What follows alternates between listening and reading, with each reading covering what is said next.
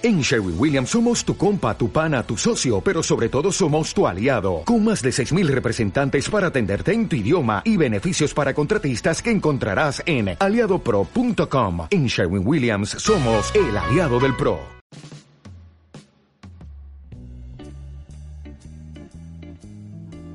Decía Javier Aznar en el último capítulo de su podcast, El Hotel Jorge Juan, que volver a casa es algo que no deberíamos perder. Él hablaba de los viajes, de descubrir mundo, de crecer. Y entre tanto, y para sonar más profesional, mencionaba autores que quizá ni él conozca.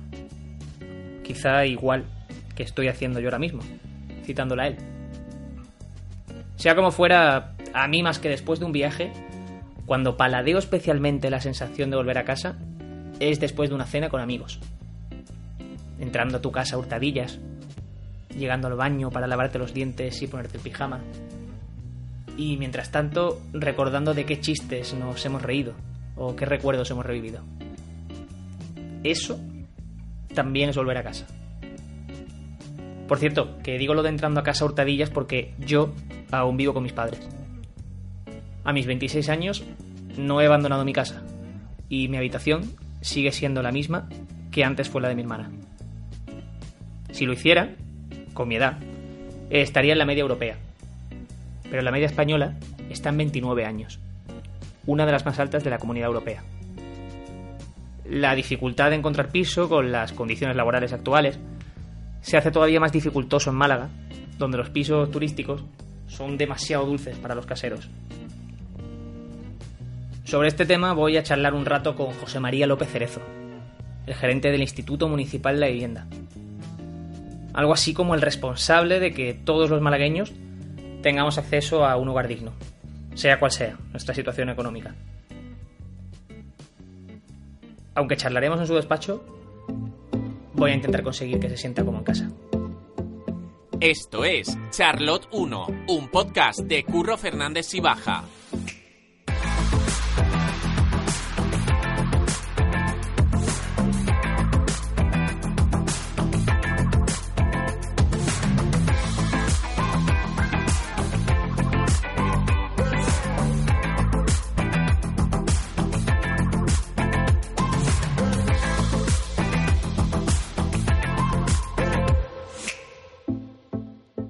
Seguramente cuando pensemos en lo que es el despacho de un gerente de un servicio público del, del Ayuntamiento de Málaga, pensemos en algo como muy, muy glamuroso, muy lujoso, pero el despacho de, de, José María López Cerezo, del que habéis el entrevistado en el podcast, no deja de ser pues una mesa en la que hemos tenido que apartar varios documentos para hacer la entrevista y muchas estanterías llenas de, de más documentos. ¿No, José María? ¿Qué tal? Hola, buenas tardes, Curro. ¿Cómo estás? Bien, eh, hombre, la hora que podía estar en otro sitio, son las cinco y cuarto de la tarde. Me ha, bueno, no que quiere decir que podía estar en otro sitio, debería estar haciendo otras cosas, por ejemplo, terminando el presupuesto que estamos a final de año, sin embargo, pues me has, me has, me has eh, hecho que quite todo el presupuesto y toda la documentación para a, atenderte, cosa que me agrada mucho. Estoy retrasando la, la, la, materia de vivienda en Málaga, ¿no? Hombre, ya te digo. bueno, más bien, mi mujer, cuando yo llegue esta noche a las nueve, le Sí, diré, ¿no? ¿por qué llegas tan tarde? Porque me ha hecho una entrevista a curro. bueno, eso es bueno, eso es bueno. Así que... Te- quería eh, que me contaras con tus palabras qué es el Instituto Municipal de la Vivienda. Bueno, pues el Instituto Municipal de la Vivienda es una legalmente es una agencia pública, o sea, una entidad pública, como es el ayuntamiento, es un brazo del ayuntamiento, eh, agencia pública administrativa local. Y la realidad es la siguiente. Eh, resulta que el ayuntamiento tiene la posibilidad de autogestionarse para desarrollar sus competencias o para poder satisfacer los servicios que presta a los ciudadanos y puede utilizar para eh, hacer más efectivo y optimizar los recursos, puede utilizar muchas fórmulas de, de ejercer esta prestación de servicio.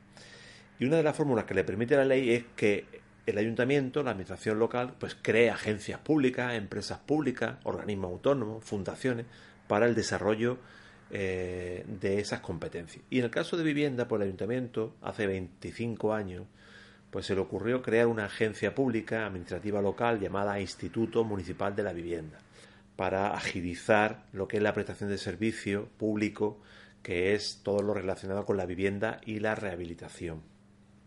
Pero yo no me puedo, curro, eh, dejar de decir eh, lo siguiente cuando hablo de esta materia. La competencia en materia de vivienda, quien tiene la obligación por la Constitución española de atender las necesidades de vivienda de la ciudadanía, no es el ayuntamiento, es la comunidad autónoma. O sea, por decirlo así, entre comillas, al ayuntamiento, o a ti en este caso, no se os puede exigir una vivienda, entre comillas. Quiero decir, se tendría que exigir a la Junta de Andalucía, por decirlo así. La competencia para satisfacer las necesidades de vivienda es la comunidad autónoma. Por tanto, hemos creado el instituto para satisfacer esta necesidad de vivienda de los ciudadanos. De hecho, si fuese una competencia que fuese propia de los municipios, todos los municipios tendrían un instituto municipal de la vivienda. Sin embargo, no lo tiene.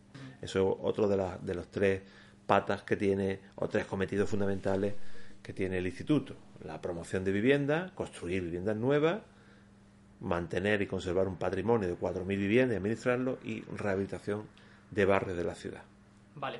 Yo te decía que quería charlar este ratito contigo eh, para hablar de la situación de los más jóvenes, vamos a poner gente entre 25 y 35 años, que por media eh, van a acceder a su primera vivienda. Eh, para compararlo un poco con la situación que tú viviste cuando te tocó vivir esa situación, la de dejar la, la casa, ¿cómo era esa situación o cómo fue tu proceso a la hora de buscar una casa y demás cuando te fuiste por primera vez? Bueno, tú ya estás suponiendo que yo soy más mayor que tú, ¿no? Estoy dejando caer. Claro, pero podía, no tiene por qué, ¿eh? No tiene por qué. Bien, hombre, no, a mí me tocó, me tocó una época muy diferente a la que estáis viviendo vosotros ahora. Yo tengo 53, ya he desvelado. Eh, no, no, lo parezco, ¿eh? Yo sé que no lo parezco en absoluto. tengo 53 años. Eh, yo empecé a trabajar con 23 años, en la época, en el 1990 empecé a trabajar ya sacando las posiciones de, empleado público en el Ayuntamiento de Málaga. Y en aquella época había mucho trabajo. ¿eh? En la época de 1990, 89, 90, pues la verdad es que yo terminé mi carrera y enseguida encontré, encontré trabajo. Y, y teníamos un sueldo, bueno, eh, digno. Y en aquella época los, los precios no eran tan caros como están ahora, porque había más oferta de vivienda que demanda había una demanda que siempre existe, la demanda es, estable, la creación de hogares a lo largo de, la vida eh, es estable, la creación de hogares es un crecimiento, no crecimiento vegetativo, sino crecimiento de hogares sigue siendo estable, el ritmo de crecimiento de hogares, pero sí que había mucha, mucha oferta. En 1990 no era el boom eh, económico este del año 2000, que era la burbuja esta famosa y tal, pero en 1900 sí que había oferta. Por lo tanto, eh, yo en principio me puse a trabajar y me fui eh, en un piso de estudiante. Estuve varios años compartiendo habitación, con, porque con 23 años pues todavía... Claro, esa primera experiencia fue compartiendo piso. Eso, la primera experiencia fue compartiendo piso. Mm, no sé si contarlo, pero yo venía, de, vengo de una familia, eh, nosotros hemos estado viviendo en la casa de mi abuela, hasta que ella se murió, y yo, yo dormía en el salón eh, la casa de mi abuela tenía tres dormitorios. En un dormitorio dormía ella, en otro dormitorio dormía mis padres, en otro dormitorio mis dos hermanas y yo dormía en el sofá cama del salón. De manera que cuando se eh, era la tele, yo nací en el 66, estamos hablando cuando yo estaba en, el colegio, en EGB, o incluso al principio del instituto, o primer instituto, yo estudiaba en la habitación de mis padres, una mesa eh, plegable de playa, con un flexo chiquitito y estudiaba yo. Y cuando mis padres terminaban de ver la tele, pues entonces yo, mi madre abría la cama, el sofá cama, se sentaba en el sofá, abría el sofá cama y dormía yo en el sofá cama. Y por la mañana me levantaba, recogíamos el sofá. O sea que yo estoy viviendo hasta que mis dos hermanas se casaron, eh, que ya me pude coger con la habitación de ellas, eh, vivía, eh, dormía en el sofá. O sea que el tema de, la vivienda lo he vivido muy diferente de vosotros. Y tampoco era un trauma en aquella época. Ni era un trauma ni era un drama. Era una cosa que se asumía. Hoy día eso yo creo que es que no se asume. Aunque hay muchas familias, yo lo reconozco, porque atiendo muchas familias a diario y viven en condiciones de hacinamiento muy, muy importantes. Pero nosotros, yo he vivido así, por ejemplo, hasta que se ya falleció mi abuela, que nos quedamos con la casa y tal, y se casaron mis hermanas y pude tener habitación para mí. Luego he estado estudiante, en piso compartido, y, luego cuando terminé de estudiar eh, conseguí mi puesto de trabajo y he vivido en piso compartido de estudiante hasta que por fin eh, pues me compré un piso de, una señal, mi padre me dio una parte, mi suegro me dio otra parte, lo típico, ¿no? Y, y con un poquito de hipoteca, pues me compré un piso de, segunda mano. ¿Con qué edad aproximadamente, si se puede decir? Pues em, hace 23 años, con lo cual 53, 30, años. Justo, sí, sí, efectivamente. Aproximadamente. Si ahora que hemos hecho ese boceto de la situación que tú viviste, ¿qué ventajas eh, crees que tenemos la generación de a día de hoy, la generación de ahora, con respecto a esa generación a la hora de dar ese paso, buscar vivienda? O, bueno, ¿qué ventaja crees que hay? Vamos a ver. Empezamos. Efectivamente, eh, nosotros tenemos un registro municipal de demandantes de vivienda, donde hay inscritos ahora mismo, hay 18.000 familias que demandan vivienda. De esas 18.000 familias, el 75% son jóvenes menores de 35 años. El 75%. Sí, la gran mayoría. La gran mayoría de demandantes de vivienda son jóvenes menores de 35 años. ¿Y a qué dificultades os enfrentáis? Lo que estoy diciendo es obvio porque lo estáis viendo día a día. Dos dificultades. Una, si queréis alquilar un piso, tenéis eh, unos precios de renta de alquiler muy altos.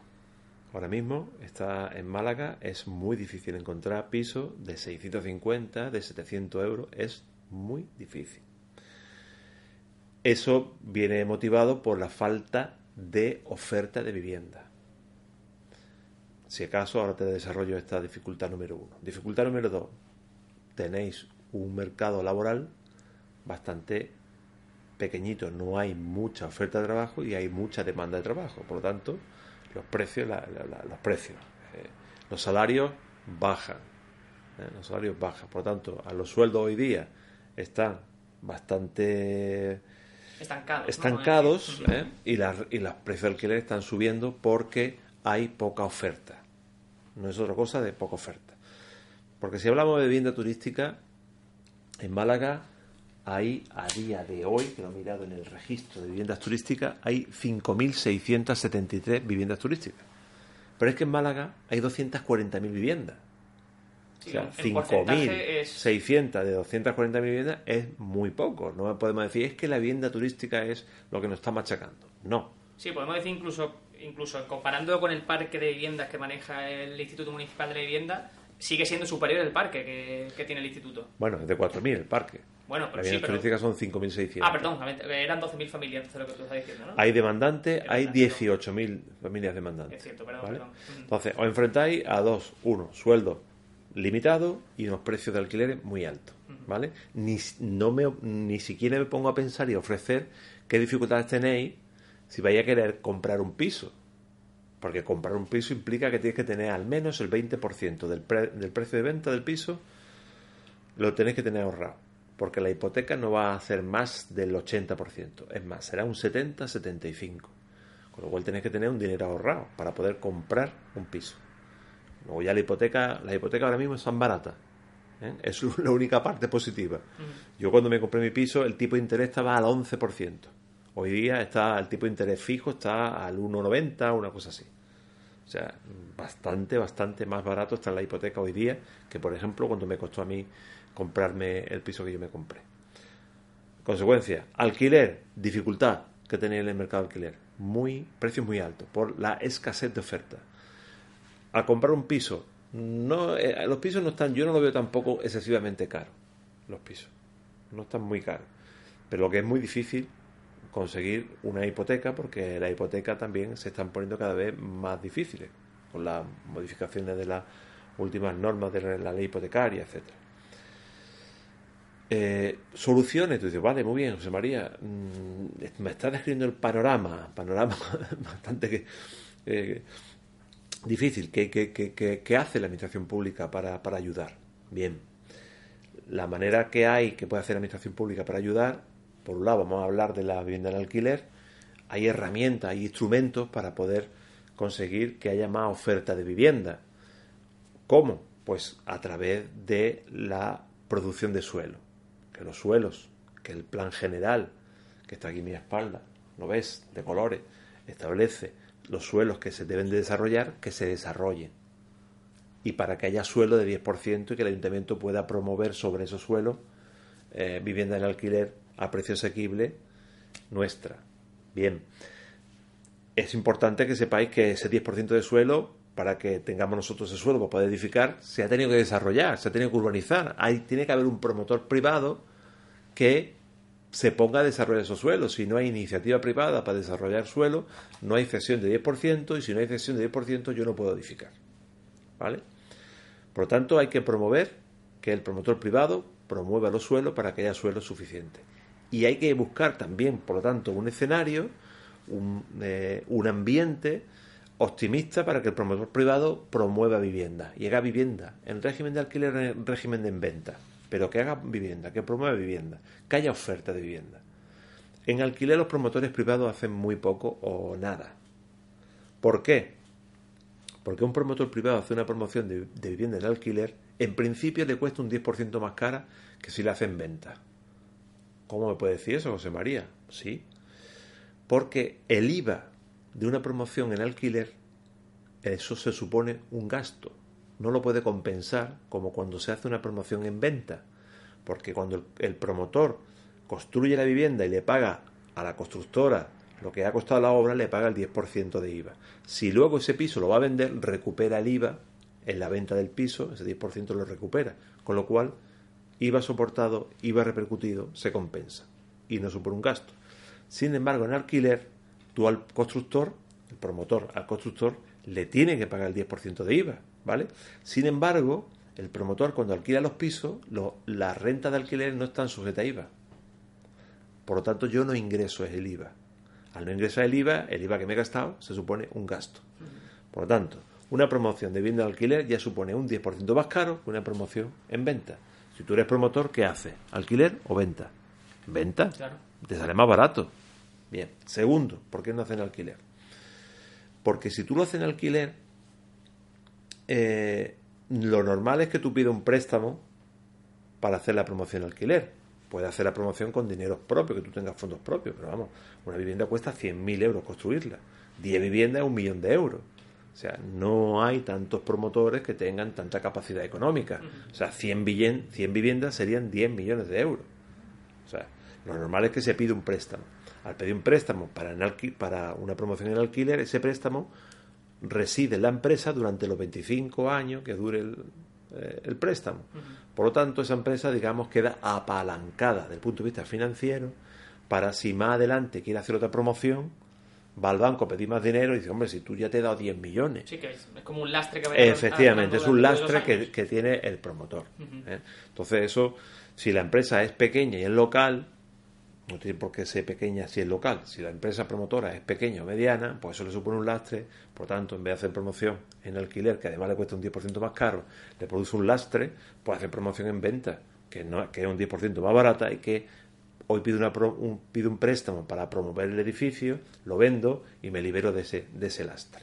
¿eh? En consecuencia, hay muy poca promoción de bien del alquiler privada por estas razones, entre otras el único que está haciendo ahora mismo vivienda en promoción de alquiler son las administraciones públicas. ¿eh? El ayuntamiento en Málaga, el ayuntamiento fundamentalmente. Por lo tanto, la manera mm, fácil o la manera que yo veo de solucionar este problema es que se promuevan viviendas, aunque sea en venta. Bueno, ¿en venta por qué, José María? Vamos a ver. Si no lo van a hacer. Eso, perdona que te interrumpa, pero eso precisamente te quería preguntar porque yo recuerdo, y corrígeme si me equivoco, que hace unos, unos meses, cuando estábamos trabajando precisamente tú y yo sobre un informe sobre el número de viviendas vacías que había en Málaga, me explicabas que era muy interesante que hubiese que existieran viviendas vacías, porque eso era parte, digamos, del juego para tener un acceso a las viviendas que sea más más rentable o más accesible para todos. Creo que por ahí van los tiros. Por ahí, por ahí van los tiros. Vale, es por Lo primero, poner el escenario antes. Estamos, estamos claros que estamos en una sociedad o estamos en una economía de mercado es la que hay. Podría no ser de mercado, pero la que tenemos de mercado. Por lo tanto, si de mercado quiere decir que si hay poco producto y mucha demanda, el que tiene el producto va a subir precio. Si, si tú vas a comprar patatas y, y la gente que quiere comprar patatas quiere comprar 10.000 kilos de patata y en el mercado solamente hay 5.000 porque tiene el dueño de las patatas que lo pone a la venta, lo va a poner más caro que si hubiese 20.000, porque lo que quiere es venderla. ¿Eh? Y va a bajar el precio para que venga a tu puesto a comprar las patatas y no el puesto de al lado. Sin embargo, eso es obvio. Eso yo creo que todo el mundo lo entiende, aunque no sea economista. ¿eh? entiende que si hay poca oferta y mucha demanda, el precio sube. ¿eh? En consecuencia, si se hacen promociones en venta, lo que estamos generando es oferta, aunque sea en venta. Seguro que alguien, alguien compra ese piso nuevo. Seguro que hay alguien que compra ese piso nuevo. Y probablemente el piso viejo que deje, pues lo que hace es que lo alquila. O lo vende a, un precio que el mercado dé. Y si hay mucho mercado, si hay mucha oferta, pues bajará el precio. ¿eh? Pero eso va a generar. De hecho, yo eh, mantengo la teoría de que todas las promociones de vivienda que hoy se están construyendo, más de 2.000 viviendas, en la zona de Teatino, esas miles de viviendas que la van a comprar ciudadanos de Málaga fundamentalmente, aunque vengan también extranjeros, esos ciudadanos que van a comprar este piso nuevo, muchos serán gente joven, gente nueva, que tiene un trabajo y se van a meter por su primera vivienda. Pero mucha gente, y calculo que más del 50%, son gente que tiene un piso antiguo y que quieren prosperar.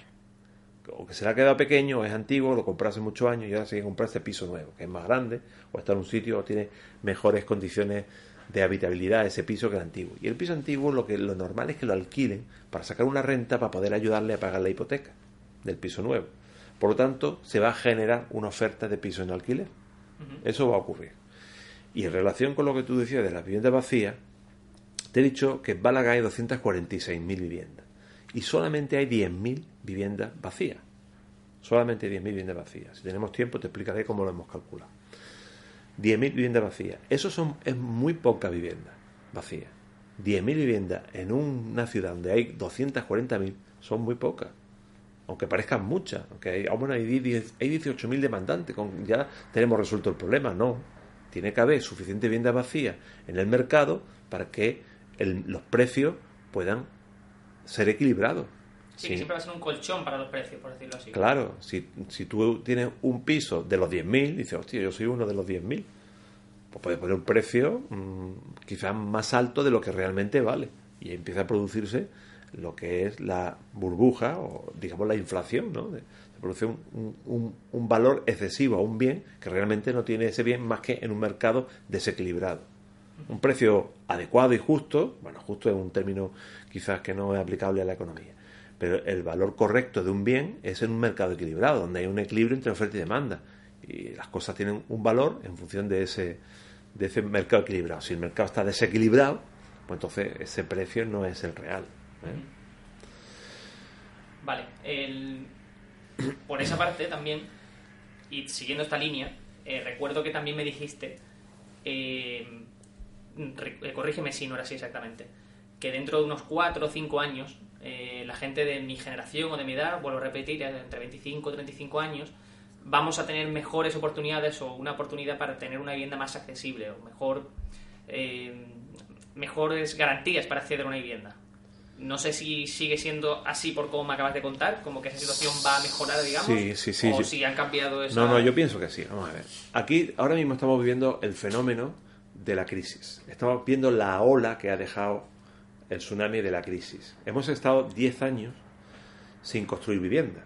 A partir de, la crisis, la quiebra del Lehman Brothers en el 2008, eh, se generó una crisis brutal. Hemos estado 10 años de crisis donde no se construía ni una sola vivienda. Realmente se construían viviendas, pero muy, muy, muy poco. No veíamos una grúa. Te ibas tú en el panorama, te ibas a, los montes de Málaga y mirabas Málaga y no veías ni una, ni una grúa.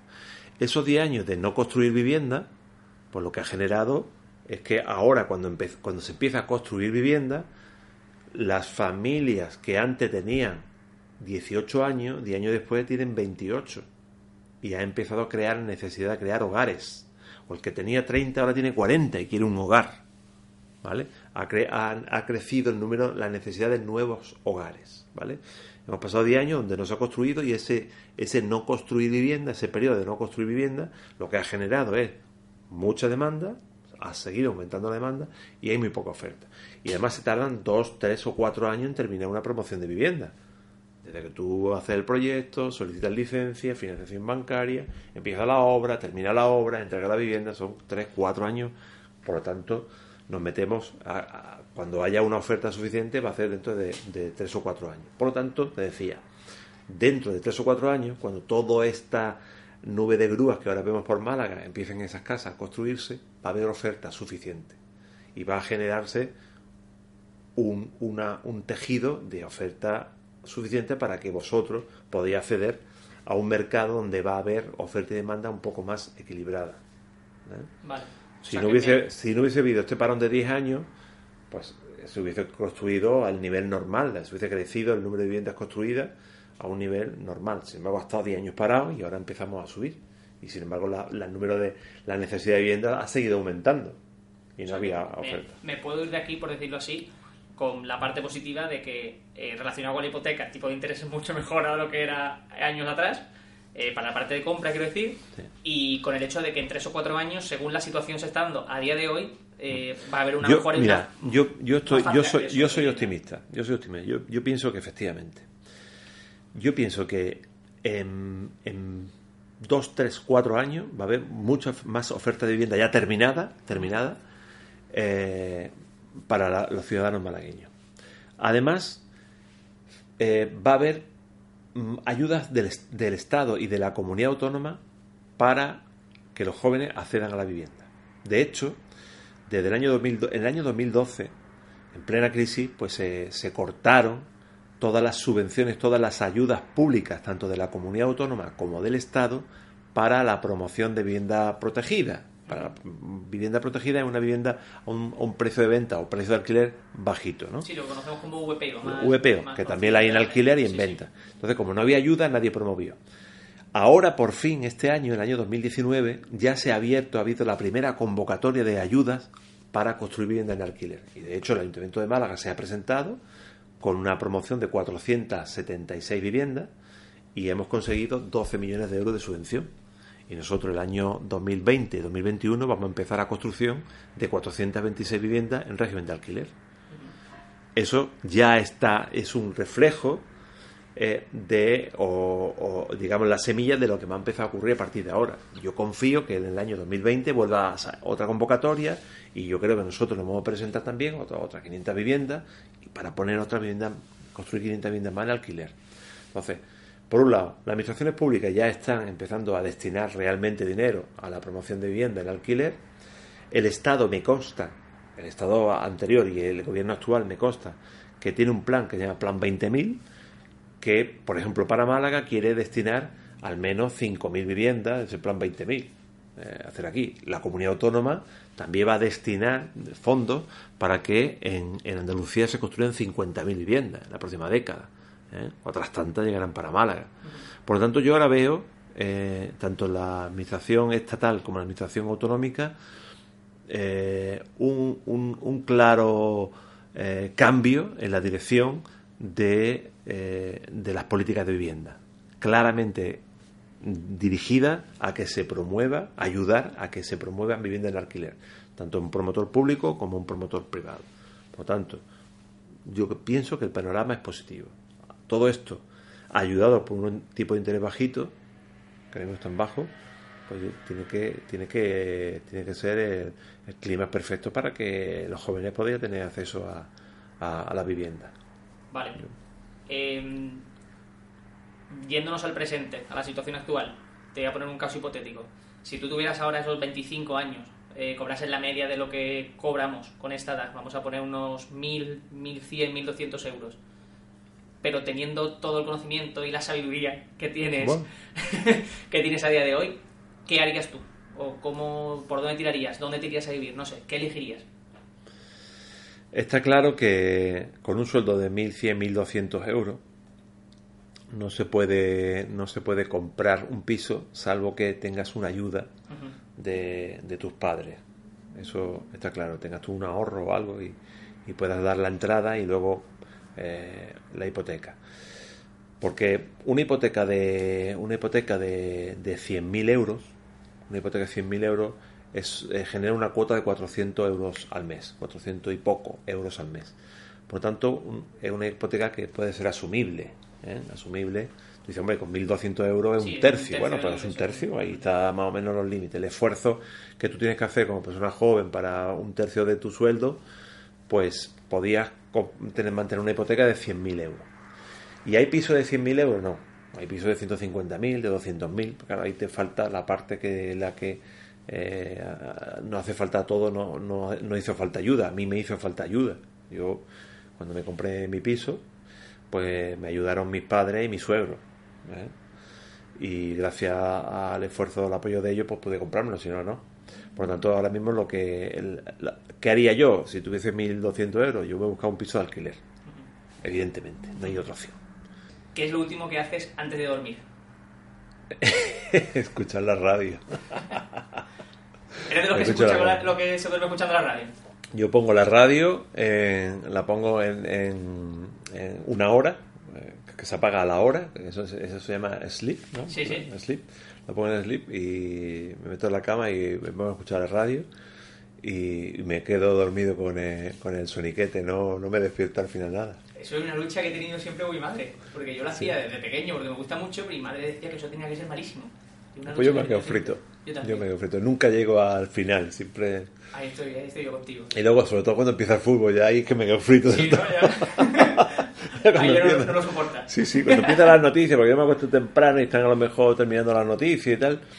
Y, y sabes que siempre a las once y media, doce empiezan Sí, eh, los el- programas de, el larguero, el de eso es, sí. los programas deportivos. Yo- porque yo voy alternando diferentes diferentes cadenas, la Ujú. KC, la COPE, Onda Cero, las tres, voy cambiando, rotando de forma indistinta. Y a las once y media por ahí empieza la, la del fútbol y ahí ya me quedo. Y ya la primera cabeza ahí. Ahí está. Eso es lo que hago. ¿Y qué le preguntarías tú al, al siguiente entrevistado, sin saber quién es? A ver, ¿qué le preguntaré yo al siguiente entrevistado? Eh, pues. mm, están mal- a ver, no sé qué. qué- claro, no tiene que ser nada del trabajo ni nada Puede de ser lo que esto. quieras, lo que eh, quieras. lo que quiera. Lo que quieras. ¿Cuándo ha sido la última vez que se bebió una botella de vino? ¿Y qué Pues- vino era? Pues sab- sabiendo yo quién es, me parece muy buena pregunta. ¿Sí? Luego, luego a lo mejor luego te cuento. El- relacionado también con el vino, tú sabes que a mí me gusta mucho ¿El vino? comer. El vino también me gusta mucho, sí, Sí. sí, pero me gusta mucho comer y tal. ¿Dónde me llevaría esto a comer? ¿En Málaga o fuera? Pero si en Málaga, mejor. Hombre, hay un restaurante en Nerja que es magnífico, que es de pescado y es tradicional de allí, que se llama Bar Dolores El Chispa. Yo te llevaría allí a que comiera pescado frito bueno y pescado fresco y eh, vivieras el ambiente que se vive en las tabernas marineras típicas de, Nerja. Pues me lo apunto, me lo apunto. Y ya por último, ¿qué es lo que has descubierto hace poco? Me da igual que sea una aplicación con el móvil, algo que no sabías que podías hacer con la tele, o algo a lo que te hayas aficionado, puede ser un libro. ¿Qué has descubierto hace poco? que he descubierto hace poco. No, hace- no- no he descubierto muchas cosas hace poco. A mí se me ocurre una, hace media hora no conocía los podcasts. No, hombre, sí sabía, lo que no sabía Bueno, bueno. exactamente cuál era el significado Ah, de, bueno, bueno. de podcast. Se veía que, claro, de hecho yo me bajo de, de la radio alguno para escucharlo claro, cuando eh, me, lo, me lo han dicho. ¿Qué, qué he descubierto? ¿O a qué te has aficionado? ¿A qué me he aficionado? Pues, a ver, ayer estuve en Sevilla, no vi nada especial. Estuve en Sevilla el fin de semana. Hombre, pues mira, el fin de semana estuve comiendo en un sitio que se llama, que eh, es- he, he descubierto que pone muy bueno el codillo, increíble, porque yo creo que el codillo es una comida más bien alemana, ¿no? De- Sí, sí, sí. Eh, en un sitio que se llama, eh, está en Frigi- entre Frigiliana y Cómpeta, que es la Acebuchá, o, o Acebuchal, no sé si ha terminado en AL, Acebuchal, y descubrí ese restaurante el, el domingo, el codillo que ponen, que está exquisito, increíblemente rico. Puede ser. Después de una, después de una, de dar una vuelta por la sierra y descubrí un nuevo, mira, eso sí que es, es verdad, es cierto, eso fue un, un descubrimiento un, una nueva vereda que hay que he descubierto entre el fuerte de Frigiliana y la Cebucha. ¿Cómo se llega? Es una vereda muy difícil, pero la he descubierto la primera vez que paso por allí. Ese sería mi descubrimiento, por llamarlo de alguna manera. Pues yo me quedo con el descubrimiento gastronómico. Así vale. que muchas gracias por atenderme. Nada, hombre. Y nos veremos, ya sea en el, en el restaurante de Nerja, ese, ese me lo voy a apuntar yo. El Chispa. Ahí, ahí nos veremos, seguro. Muy pues bien. Muchas gracias, José María. A ti, Curro. Charlotte 1 es un podcast de Curro Fernández Sibaja. Síguenos en iBox y en Apple Podcast.